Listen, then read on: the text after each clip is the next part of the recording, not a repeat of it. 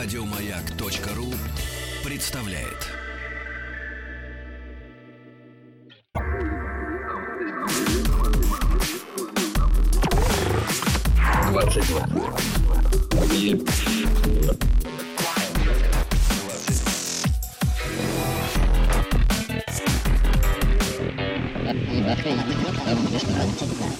Объект 22. 22. Объект 22. СОН удваивает вероятность того, что человеку удастся вспомнить недавно забытую информацию. В ходе эксперимента ученые просили испытуемых э, выучивать по несколько слов на иностранном языке в день, а затем несколько раз проверяли, насколько хорошо они усвоили эту информацию.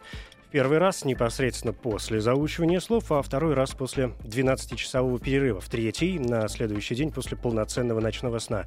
В результате те, кто забывал информацию к вечеру, часто вспоминали ее утром. Ученые почитали, что сон повышает шанс человека восстановить в памяти недавно забытую информацию примерно в два раза, и теперь исследователи полагают, что в конечном итоге это может доказать, что даже во время отдыха мозг продолжает каким-то образом обрабатывать полученные в течение дня данные.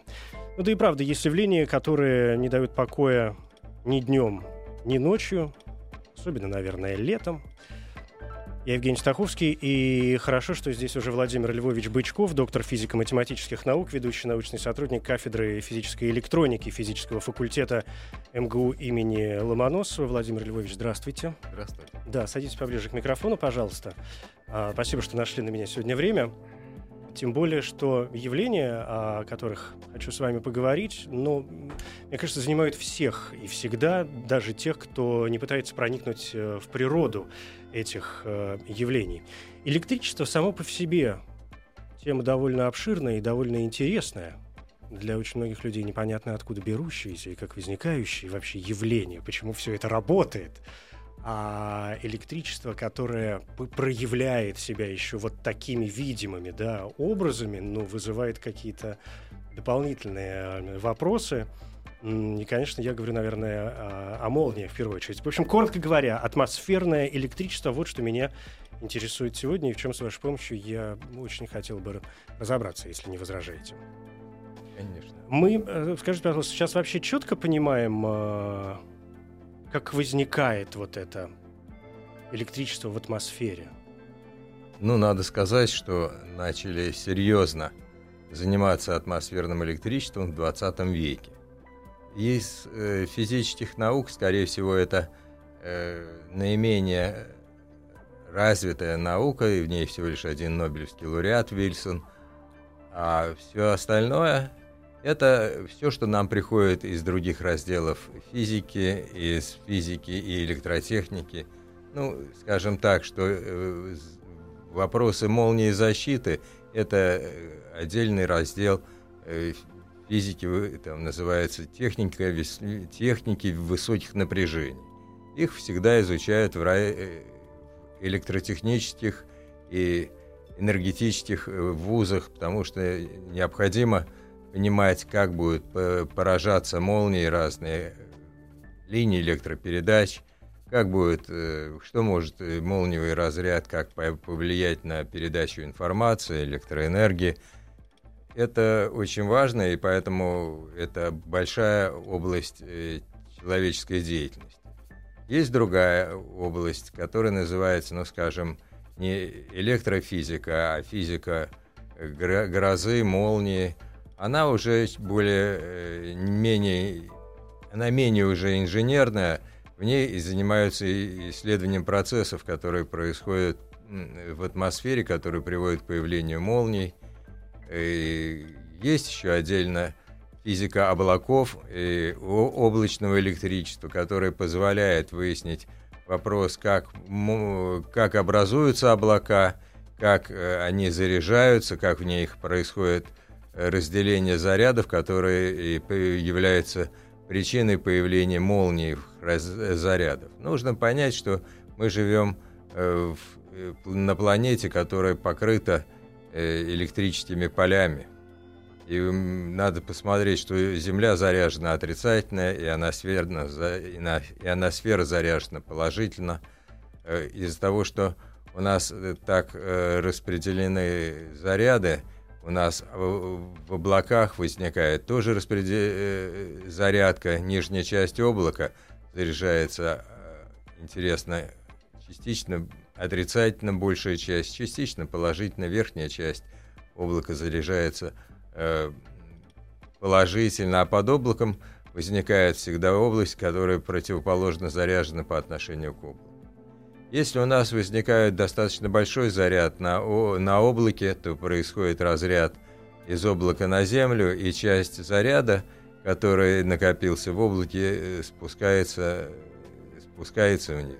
В свою очередь, верхняя часть облака остается заряженной, и самое интересное, что она начинает играть роль уже, э, эта часть, этот заряд, который на верхней части облака, после разрядки – отрицательного заряда на Землю начинает э, э, реализовывать на, на высотах 70 70-80 километров реализовывать э, заряд, э, разрядные явления, которые называются спрайты, э, и потому что там электрического поля облака на высоте 2 километров вполне достаточно, что там э, произошло так называемый пробой, то есть ионизация воздуха на 70 километров. Удивительно, но это факт. И поэтому получается, что э, грозовое электричество или зарядка облаков может э, провоцировать появление таких неожиданных, крупных, там, сотнеметровых э, разрядов в, в нижней аносфере. Так, сейчас надо утвердить какие-то моменты в голове. То есть правильно ли я понимаю, что вообще изучением атмосферного электричества занимаются довольно-таки разные дисциплины, да, то есть под, да. подразряды, что называется, да, да? какие-то, которые занимаются там каждой э, своей историей. Про, а, вы сказали, что в 20 веке стали заниматься этим действительно очень серьезно. Ну, в общем, наверное, это понятно. Технический прогресс, развитие науки, а, вполне себе закономерная такая история. Но а, если, если попробовать подойти исторически, исторически, ведь мы же все помним и эксперименты, например, Теслы, и опыты Бенджамина Франклина, и нашего Ломоносова, безусловно, который наверняка, да, мы знаем о его вкладе в развитие там, физической э, науки, а это 18 век, то есть тогда людей же очень интересовало, когда они воспринимали даже вот эти вот э, сами молнии не как э, уже э, стрелу Зевса поражающую, да, или Перуна, или кого угодно другого, а как некое физическое явление, которое хочется понять понять, откуда и почему возникает. Ну, давайте начнем э, интересные детали про э, историю развития атмосферного электричества. Садитесь Они... к микрофону поближе, пожалуйста. Да. Э, Спасибо. Эта интересная деталь заключается в следующем, что всегда ученых интересовало, как реализуется молния. Конечно, Франклин придумал э, много, э, в XVIII веке он придумал несколько э, интересных вещей, которые нам позволили что-то познать в атмосферном электричестве. Во-первых, он э, придумал громоотвод, который, в той конструкции, которую он придумал, это был штырь, на который долж, на, в который должна была ударять э, молния.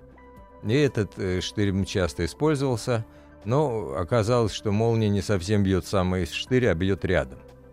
Потом, чтобы сказать, э, чтобы закончить с громоотводами, сказать надо следующее, что в 20 веке люди поняли, что э, не нужен не штырь, а скорее всего вилка или какое-нибудь деревце. Разветвленное, э, разветвленное нечто, да? Да. И это очень важно. Например, у нас, мы знаем, что есть у нас э, космические аппараты, которые, ну, у нас э, космические корабли, которые могут э, стартовать в любое время года. Предположим, летом в грозовые условия.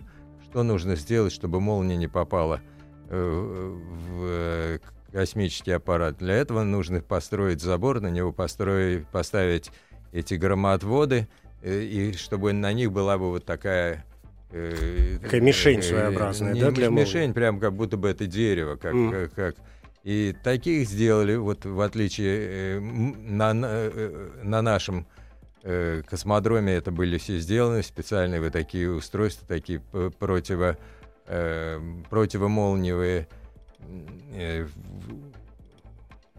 такие устройства противомолниевые конструкции, которые сами на себя притягивали молнию, в них попадал. Ни разу в космический аппарат в России и в Советском Союзе не попала э, линейная молния. А вот в Америке они на это не обратили внимания. У них на мысе Каднаверал был удар э, молнии в космический аппарат.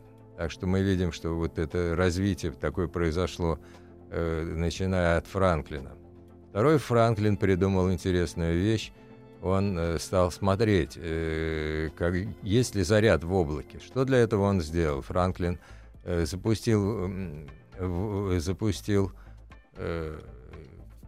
воздушной змеи, к нему придел навощенную веревочку. Навощенная веревочка – служила для него как бы проводочком, по которому должен был заряд спуститься. Да, заряд спустился, но это э, как раз э, уже э, печальная сторона. Были такие два великих ученых, э, Михаил Васильевич Ломоносов и, и Рихман, Георг Рихман. Они занимались исследованием электричества атмосферного.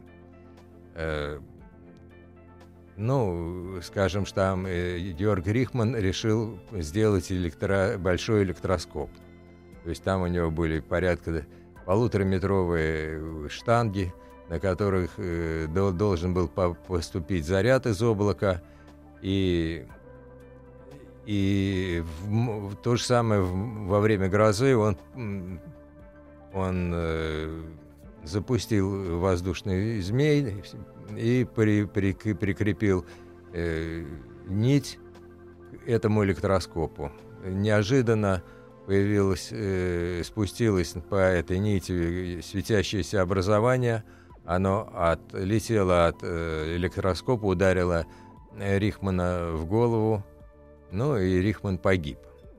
То есть это первая смерть, э, такая э, яркая смерть э, исследователя Э, атмосферного электричества. Ломоносов, естественно, выяснил, э, написал целую статью о том, как появилось э, и что произошло.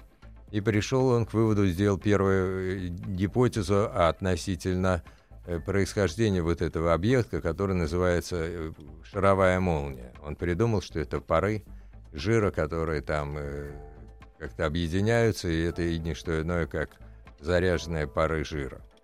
Ну вот самое интересное, что вот информация так э, расстроила э, ученых во всем мире, что практически до 19 века, в течение целого столетия, то есть э, до конца 19 века, до Араго, серьезно не занимались атмосферным электричеством. Было страшно.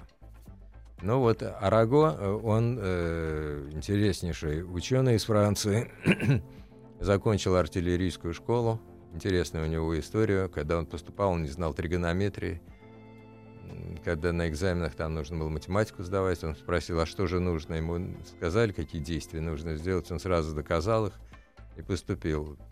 Великий человек. Араго начал собирать данные по атмосферному электричеству и первый собрал несколько десятков случаев наблюдения шаровых молний. Ну, если пойти дальше, дальше, конечно, уже началась э, вот эпоха Теслы. Тесла велик не просто там, он был э, чрезвычайно удивительным человеком. Он э, представлял процессы в голове, ему не нужно было выписывать ничего на бумаге. И самая большая проблема с Теслой, когда ты рассматриваешь его патенты – то там пишется э, сущность патента, затем и практически без всяких э, э, формул выписывается окончательный результат. То есть подразумевается, что все, что в серединке, вам да, или понятно, да, или знать не да, нужно. Да, да это двух. самое интересное, mm-hmm. и поэтому расшифровывать там, ну, и все время есть устройство, представлена схема, то есть детали и конечный результат. Деталей нет, как его расшифровывать. Даже сейчас есть целые институты, которые занимаются этими делами, э, расшифровкой э, этих устройств Теслы. Ну, он, естественно, вот мы снова возвращаемся к этим линиям электропередач. Там он придумал трехфазную линию электропередач, то есть он великий человек, благодаря которому происходит передача электроэнергии по Земле, и снова мы видим, что, э, как говорите, э, Зевс, громовержец, все время, э, все время ударяет чем-то в эти линии электропередач, сразу у нас возникает куча неприятностей, вырубается электричество, у нас вырубаются подстанции, у нас возникают большие проблемы, и с ними постоянно надо работать. Там, значит, возникают эти все эти молниевые явления, они требуют соответствующих устройств, которые понижают ток, не дают, э, не дают аномальным явлением развиться в, электрической сети. Вот, и вот мы дальше развиваемся. Значит, э, все происходит э, вот, вот так. Значит, мы сейчас научились хоть что-то в 20 веке мы научились понимать как-то молнии. Э, ну, начнем с молнии. Вот э, до, до Вильсона э, было очень трудно понять, что такое молния, но было ясно, что если бьет э, из облака разряд на Землю, значит облако заряжено. Это было ясно. Дальше. А как облако создано? И как оно, что там проходит? Это было э, неясно, ну и сейчас. Самое интересное, что и не ясно. До конца не понимаем мы Я сейчас явления. объясню. Угу. Давайте поговорим о том. Мы знаем, помните такое э, удивительное произведение Гранина «Иду на грозу». Там самая большая интрига, что нам им для того, чтобы что-то определить в облаке, нужно было подлететь к облаку. Вот, в общем, э, ситуация такая, что каждый шаг э, в исследовании облачного электричества он сопряжен с большими вот такими опасностями. Значит, только дистанционные исследования э, возможны, которые могут давать что-то для, э, для науки. Если подлетает, ну, даже интересно, э, что происходит. Вы знаете, что есть в Министерстве военно-воздушного флота есть гидрометеоцентр. Там всегда отслеживают все полеты самолетов, и обязательно отслеживают, э, есть метеорологические у них журналы, большие книги, в которых пишется, в каких условиях произошло и как произошло. То есть летчик ни в коем случае не должен залететь в область грозовой активности. Если он э, попадает, то это разбирается – крайне серьезно разбирается вопрос, как он попал в область. А боятся молнии или других каких-то явлений, которые там, тоже могут проходить? Деле, Там же масса всего да. происходит, конечно. На самом деле мы говорим, не, мы молнии можем говорить, что молнии есть, э, которые межоблачные, есть молнии от э, облака вниз, есть даже молнии, которые от облака вверх бьют. Так что у вас много разных явлений. То есть Далее. молния молнии рознь.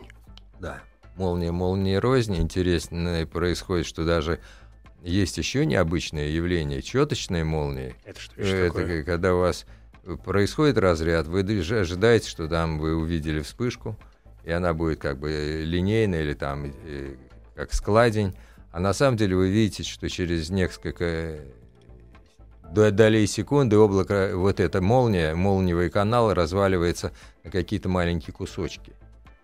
Я один... В смысле, не разветвляется, а именно нет, разваливается? нет, вот я видел так. Я не буду, я видел э, один раз.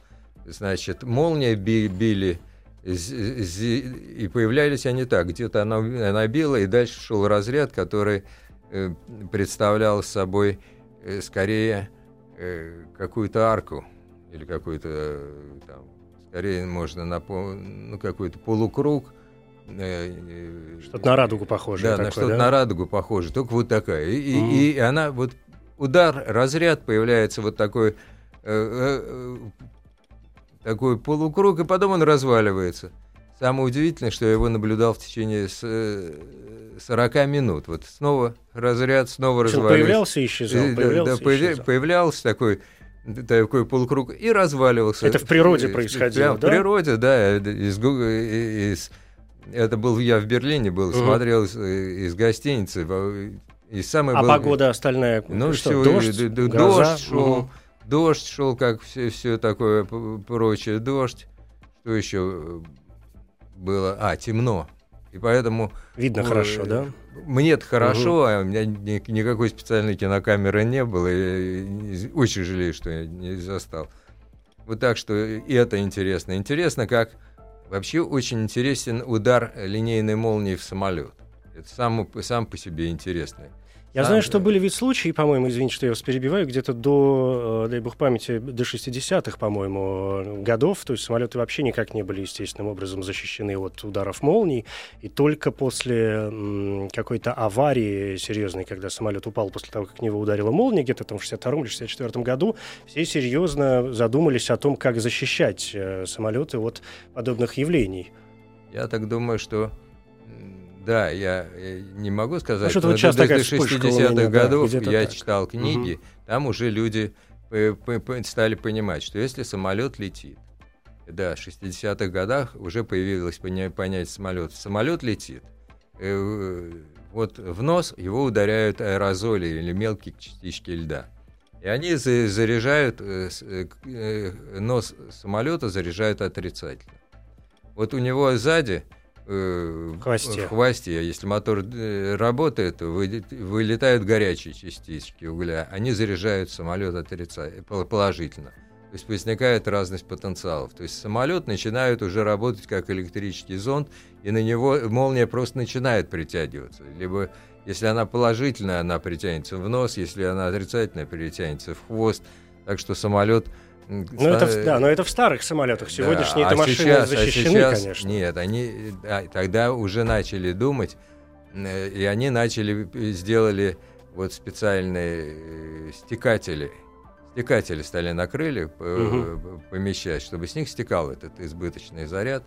Но на самом деле это довольно-таки хитрое явление, то же самое, что как вот стекатель возникает, заряд появляется, он начинает как-то э, перетекать, а на самом деле ситуация может быть даже значительно сложнее, потому что в воздухе есть ионы, они могут идти на этот э, на стекатель. Наоборот, получается, что как бы это провокатор для того, чтобы противоположные ионы э, сели на этот стекатель и сняли заряд.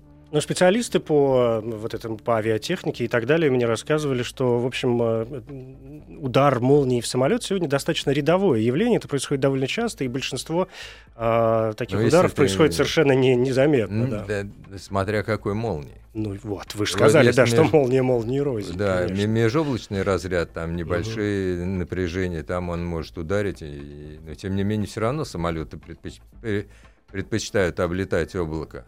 Если они вверх летят, это большая опасность. Облако может быть достаточно могучим, высоким, и так что, Ну, гроза всегда неприятна, да, это понятно. ну, конечно, в этом смысле. Так что развитие э, этих всех электрических представлений Мгм. позволяет развивать и технику. Да. А, Владимир Львович, давайте передохнем, может быть, две минуты, и я хочу еще успеть поговорить и про шаровые молнии, да, Давайте. одно из самых загадочных явлений, Хорошо. дающих покой нам до сих пор.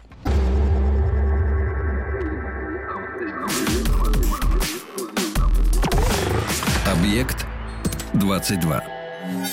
Владимир Львович Бычков, доктор физико-математических наук. Говорим сегодня об э, атмосферном электричестве. Ну и в первую очередь, конечно, о молниях. А знаете что? Кстати, к вопросу об атмосферном электричестве вообще и о молниях в частности.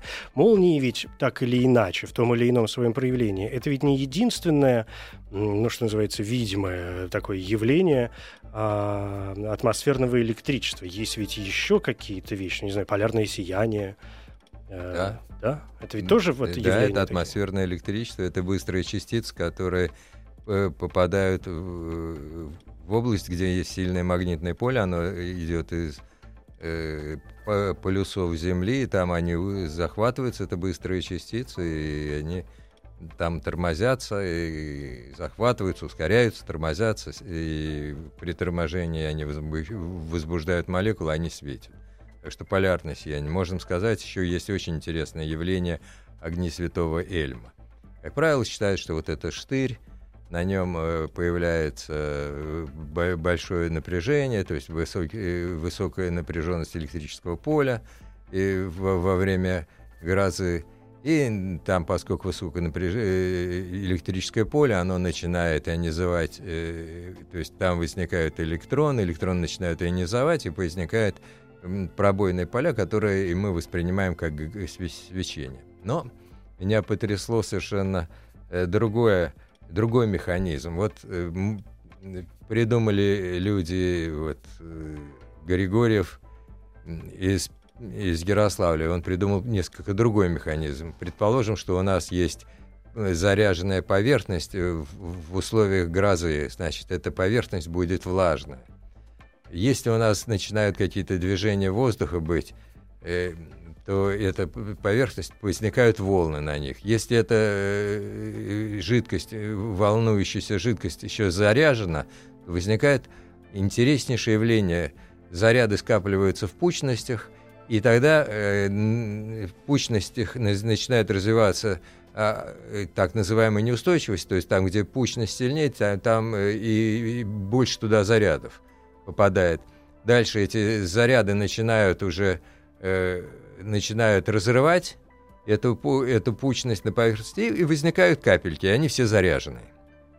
Причем заряженные капельки э, э, начинают делиться, и при, определенной, при определенном диаметре или радиусе они начинают э, проявляться. То есть она заряженная на ее поверхности из того, что достаточно она маленькая, возникает э, сильное электрическое поле, и уже не какой-нибудь штырь светится, а светится большое количество капелек заряженных. И тогда возникают метровые, двухметровые, качающиеся, как пламя, области. Вот такие бывают огни святого Эльма. Вот это очень интересно. Ну и, конечно, есть э, для нас всех интересное явление шаровая молния. Ну, я не буду говорить, что, конечно же, есть и НЛО, есть еще и другие явления, типа гидрометеора, которые тоже часто появляются. Но вот давайте тогда э, поговорим о немножко о шаровых угу. молниях. Потому что это, это тоже достаточно богатая тема. И она... Можно сразу с мифа начать? Я вот помню в детстве, э, когда там в каком-то еще в школьном, совсем даже младших, наверное, классов, когда я впервые узнал о шаровых молниях, э, конечно, существовало поверье, что шаровая молния, значит, все пугали, все мальчишки во дворе пугали. Увидишь шаровую молнию, замри на месте, она реагирует на движущийся объект. Я, честно говоря, понятия не имею сегодня, так это или не так, но вот этот миф или не миф в голове моей засел достаточно э, прочно. Это миф или не миф? Нет, не миф. То есть молния шаровая реагирует на движущийся Реагирует. Прекрасно. Все прекрасно. Ну, и так лучше тоже, как вам так говорили, интересно. надо да. за замереть. Вообще начнем с того, что полезную информацию. Если появился светящийся объект, э, как э, и что, как поступать? Ну вот, например, для того, чтобы не появился такой светящийся объект, шар, э, наши предки придумали следующее. Нужно закрывать все форточки, все двери и дымоходы, чтобы этот объект, не, не дай бог, под действием э, ветра или под действием... Э, не занесло да, да, не, да. не занесло. Угу. Во-вторых, ведь это же не просто такой объект. Он же может проходить через мелкие щели. Он проходит через, через э, ну, размер у него бывает там 10-15 сантиметров, он проходит через мелкие щели величиной в долю миллиметра. То есть они э, сжимаются, проходят и, вы, и выходят из этого дела. Мне недавно при э, товарищ, такой хороший студент из э, Калининграда, э, Носиков по фамилии, при, прислал целое э, оконное стекло, через которое прошла шаровая молния. И он сказал, что вот она прошла, а я не, не нашел через что. Она вот я видел, как он подошла, как как, как она подошла и к стеклу, и, и как она прошла. Я сидел, говорит, увидел, подбежали к окну, нет. Мы взяли это стекло и стали исследовать. Оказалось, все равно существует маленькая дырочка. Ну, то есть микро что-то там да, микродырочка да. оказалась, она, то, то есть доля миллиметра. Через, то есть мы сейчас э, исследуем это стекло, чтобы представить хоть как это произошло. Ну, шаровые молнии э, — это вообще интересный действительно факт, потому что одно время, я уж не знаю, может быть, даже и до сих пор ставилось под сомнение, ставилось под сомнение сам факт их существования, что не выдумки ли это. Сегодня э, мы совершенно точно знаем, что существуют шаровые молнии. Это вопрос? Да. Ну, если считать по статистике, уже статистика достаточно большая. Значит, первый, кто начал говорить, что статистику, первый вложил несколько десятков, 30 штук Арагу. Потом появилась целая, э, э, целая плеяда людей, которые занимались э, сбором статистики. У нас в стране, э, э, то есть э, не у нас, лучше с Германией. В 20, после войны, Первой мировой войны, когда Германия находилась в руинах, и нашелся Бранд, который собрал там несколько сотен случаев. Это был первый человек, который не только собрал и проанализировал, какие основные формы есть шаровых молний. У нас же в России был, были два человека, которые занимались, э, ну, я бы сказал, собрали самые большие банки данных или коллекции наблюдений. Это был Игорь Павлович Стаханов и э, Ярославич Александр Иванович Григорьев. Они собрали большую статистику. Григорьева она, по-моему, больше, чем 3,5 тысячи, а у Стаханова полторы тысячи. Но я не буду говорить, что там в Америке набирали, там Чарман, то есть тоже большое количество. Сейчас вот в Австрии есть э, человек, исследователь по имени Кёль, тоже собирает, у него там порядка уже порядка нескольких сотен. Ну вот, ну я тоже собираю, но у меня тоже получается порядка нескольких сотен. И, то есть и, говорить о том, что человек э, столько такое количество, по 6 тысяч людей, все ошибаются, и часто они одно и то же описывают, ну, можно только в том случае, что если люди заболевают одной какой-то там эпидемией и одним вирусом. Это фиксируется приборами какими-то?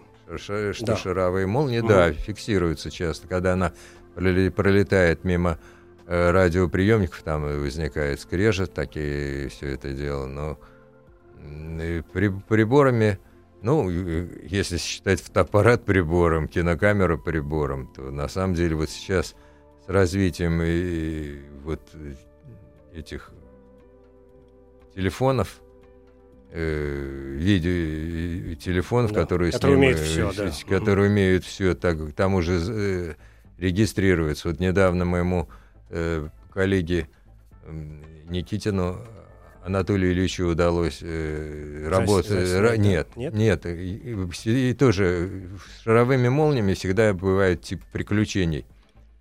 Э, появляется либо фотография, либо появляется фильм, и надо с ним разбираться. На а самом... что было дальше, узнаем через минуту.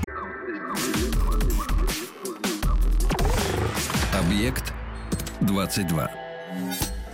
Так, и мы остановились на том, что э, значит, появляется объект, который нужно зафиксировать и... Э, ну, так, да, да, да. Вдруг э, Анатолий Ильич заинтересовался, в Ютьюбе появилось э, кино «Шаровая молния». Там было такое, как будто бы люди смотрят с балкона и видят вдали большой э, малиново-красный шар, который движется на фоне высотных, э, высотных домов. Потом он делится и появляется э, э, уже не одна, а две шаровые молнии меньше, маленького размера. Значит, как делают, Анатолий Ильич поехал в то место, где он предположил, что это существует, это в Долгопрудном. Он увидел этот дом, посмотрел на каком, с какого этажа, сделал э, анализ местности, прям как детектив, восстановил, как, может быть, размером оказалось, что это шар 3 метра. Вот такое явление чрезвычайное. И, конечно же, это мы считаем, что Анатолий Ильич это все это досконально исследовал. Ну вот Анатолий Ильич занимается вот верификацией фотографий, которые появляются. И могла ли быть это шаровая молния или это какой-нибудь э, там, визит-эффект? На самом деле визит-эффектов очень много. Если вы будете на современных э, кинокамерах э, таких э, мыльницах фотографируете, вы часто увидите не только шаровые молнии, еще какие-нибудь там НЛО. На свете увидим, да. да. Поэтому очень нужно э, э, аккуратно. Сложная, хорошая аппаратура, да. Да, хорошая аппаратура, но тем не менее вы, выделяется. Но я на самом деле, на самом деле я могу сказать, что чаще всего э, вот встреча с шаровой молнией оказывает достаточно сильное воздействие на людей – и они э, потом либо, э, либо забывают, это называется психологический эффект, либо они э, становятся приверженцами и пытаются собрать данные, либо становятся увлекающими, увлеченными этой тематикой. То есть это, не, я правильно понимаю, что это не то, что недостаточно изученное явление, а практически неизученное я явление? Я объясню, проблема. Проблема, что мы не знаем, мы можем смоделировать, что горит. Мы можем как-то сделать так, что у нас э, светится, возбуждается типа разряда, но всегда разряд, всегда это плазма, э, где положительных ионов и отрицательных ионов одинаковое количество. А проблема и в, в, в облачном электричестве, и в грозовом, как разделить заряды, чтобы заряд остался одного знака. Вот это. И это та же самая проблема. Значит, с, мол, э, с облаками мы еще точно не знаем, как происходит разделение заряда. Мы предполагаем.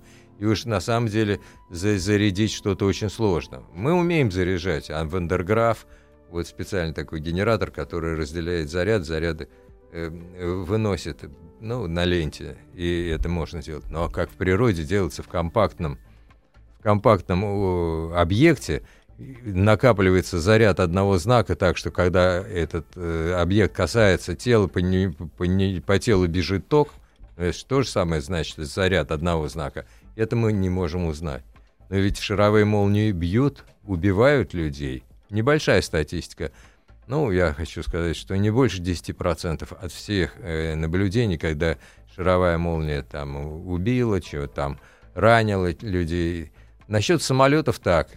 Когда я был, занимался этими данными из э, ВВС э, гидрометеоцентра, оказалось, что, например, э, с 1960 до 1990 года было 78 случаев э, встреч самолетов э, с шаровыми молниями. Из них в шести случаях шаровая молния э, повредила самолет. В одном случае э, она пролезла через э, стенку, э, не через стенку, через э, иллюминатор и ударила человека в тело. Пилот э, был сильно ранен, разрядился, он катапультировался, самолет погиб. А, то есть это был какой-то военный, видимо, да, самолет, не да, пассажирский, а какие-то картинки нет. сразу в голове не очень приятные. Нет, да? нет, это военный самолет. И, и с военными самолетами и ВВС, поэтому я и не угу. говорил. И с военными самолетами остальные пять случаев гибли из-за того, что шаровая молния выключала всю электронику. И двигатели останавливались, самолеты падали, но ребята катапультировались. То есть, я правильно понимаю, что и смоделировать э, шаровую молнию, ну, в, в каких лабораторных условиях, понятно, что, скажем, молнии, которые друг другу рознь, все равно есть ведь исследования и есть ну, модели. Ну, конечно, мы пытаемся смоделировать. Мы да. делаем, у нас в университете мы делаем таким, э, то есть надо, пер, во-первых, надо э, Понять, что моделировать. Что, понять, что моделировать. То есть мы научились при помощи плазмы создавать такие плазмоиды, которые долгое время живут учи, при помощи плазмы, если она чистая плазма, эти плазмоиды живут доли секунды. А вот если ты добавляешь вот в эту плазму, помещаешь какую-нибудь органику, либо металл или что такое, то тогда начинаются уже более сложные такие гетерогенные процессы, которые гораздо дольше, и они уже светятся, но они не, не левитируют. Угу. Да, это понятно. Сложная история и, конечно, дико какая-то интересная. У нас осталось несколько минут. Я, с вашего позволения, хочу вернуться к ну, обычным, что называется, молниям. А, а есть какие-то элементы, которые вот их реально притягивают? То есть что нужно? Почему молнии, действительно, вы рассказали про эту разветвленную, например, да, вот она про все дерево, равно, она всегда притягивает. Ну, но ведь молния, если там же на пальцах это так, молния заряжена униполярно, то есть одним зарядом одного знака. Значит, если на Земле будет какое-то проводя... проводящее место, то оно там будет производить, э, будет изображение, то есть как бы она будет притягиваться. Там будет как будто бы заряд появляться противоположного знака. И она будет туда притягиваться. Так что если, если есть железки, если есть э, у вас соленая вода, то есть человеческое тело, то она все равно в ней будет тоже типа поляризация, и молния будет притягиваться. Так что и, и но хуже всего, лучше, хуже всего и дело обстоит э, с э, сейчасшними мобильными телефонами. Представляете, человек залез под дерево, под высокое дерево. Спрятался и, от спрятался дождя. от дождя и начинает говорить по, по, по телефону. Телефон работает в режиме антенны, и можно представить прям как будто бы... А дерево работает в режиме дерева. Дерево, дерево притягивает, и тут появляется на дереве этот э, франклиновский молниевод. И сразу тогда молния притягивается к дереву, и потом уже точ, точно разряжается в разговаривающего человека. Это не один случай. Я могу сказать, вот сегодня я слышал новости, в Москве человек погиб, а у меня э, за, за последние 10 лет с, с, с телефонами каждый год два или два случая есть по России. Поэтому... Девочка на пляже, либо угу. еще-то, мальчик на пляже, или кто-то там э, дома сидел во время грозы, вышел на балкон и в него шарахнул. Вот сама, э, современная техника, она не что иное, как каждый человек держит у себя в руках. Это громад, вот в него э, молния да. вот, и в него... Ну, шар... троллейбусов же мы не должны бояться в связи с этим. Ну, в троллейбусах тоже бывают шаровые молнии, а троллейбусов тоже, вот где у них замыкаются провода эти, и все эти рельсы, там тоже летают шаровые молнии, появляются. Ну, обычные хотя бы в них не бьют, но, по крайней мере, если и бьют, то мы же защищены, там же Ну да, конечно, мы с целой железной коробкой. Конечно, защищены, а как же? А, совершенно, знаете, у меня а, очень было интересно, но у меня создалось ощущение, что это какие-то еще очень много отдельных э, тем, и вот эти молнии, которые бьют в разные стороны, и от облаков вверх, о которых вы рассказывали, и шаровые молнии как отдельная тема, потому что наверняка э, есть масса гипотез, почему они возникают, да, наверняка масса и физиков, Много. и ужас, и с этим хочется разобраться, поэтому, мне кажется, сейчас надо дать э, какое-то обещание, что я однажды вернусь ко всей этой теме. А вам большое спасибо. Владимир Львович спасибо. Бычков, доктор физико-математических наук, ведущий научный сотрудник кафедры физической электроники физического факультета МГУ имени э, Ломоносова, Ломоносова конечно, да, того человека, который ну, да. большой вклад, и, и Франклин это тот, да, это тот парень со 100-долларовой купюрой. Спасибо большое. Да. да. Еще больше подкастов на радиомаяк.ру